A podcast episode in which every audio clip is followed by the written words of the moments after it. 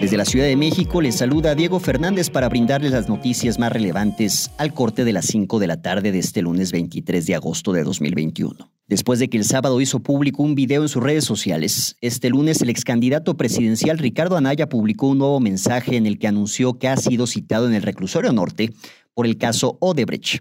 Anaya acusó al presidente Andrés Manuel López Obrador de persecución política. Al respecto, el mandatario federal señaló en su conferencia matutina que él no tiene nada que ver, recordando que las denuncias en contra del panista fueron presentadas por el ex senador blanquiazul Ernesto Cordero y el exdirector de Pemex Emilio Lozoya.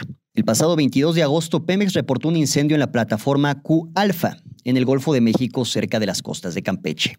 Ese mismo domingo se anunció que el siniestro tuvo lugar en el centro de distribución de gas y crudo cuando éste se mantenía en operación.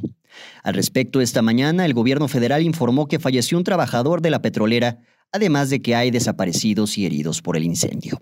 Esta tarde la coalición Va por México, integrada por los partidos PAN, PRI y PRD, presentó ante la Organización de Estados Americanos una denuncia sobre una posible intromisión del crimen organizado en el pasado proceso electoral. Frente a esto, durante la conferencia de prensa matutina, el presidente Andrés Manuel López Obrador consideró que todos tienen derecho a asistir a organismos internacionales.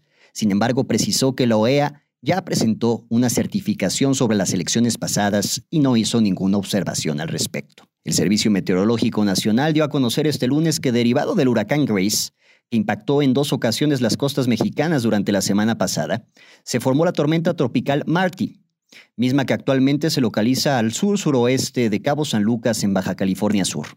El pronóstico meteorológico indica que en las próximas horas el ciclón avanzará hacia el oeste y se alejará del país. En el ámbito internacional, en Estados Unidos, la Administración de Alimentos y Medicamentos aprobó completamente la vacuna desarrollada por Pfizer en colaboración con BioNTech. Así, el biológico se convirtió en la primera vacuna que recibe todo el respaldo de la autoridad sanitaria estadounidense.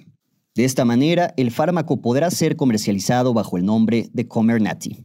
Desde la Ciudad de México les informó Diego Fernández. Sigan conectados a través de Conecta MX.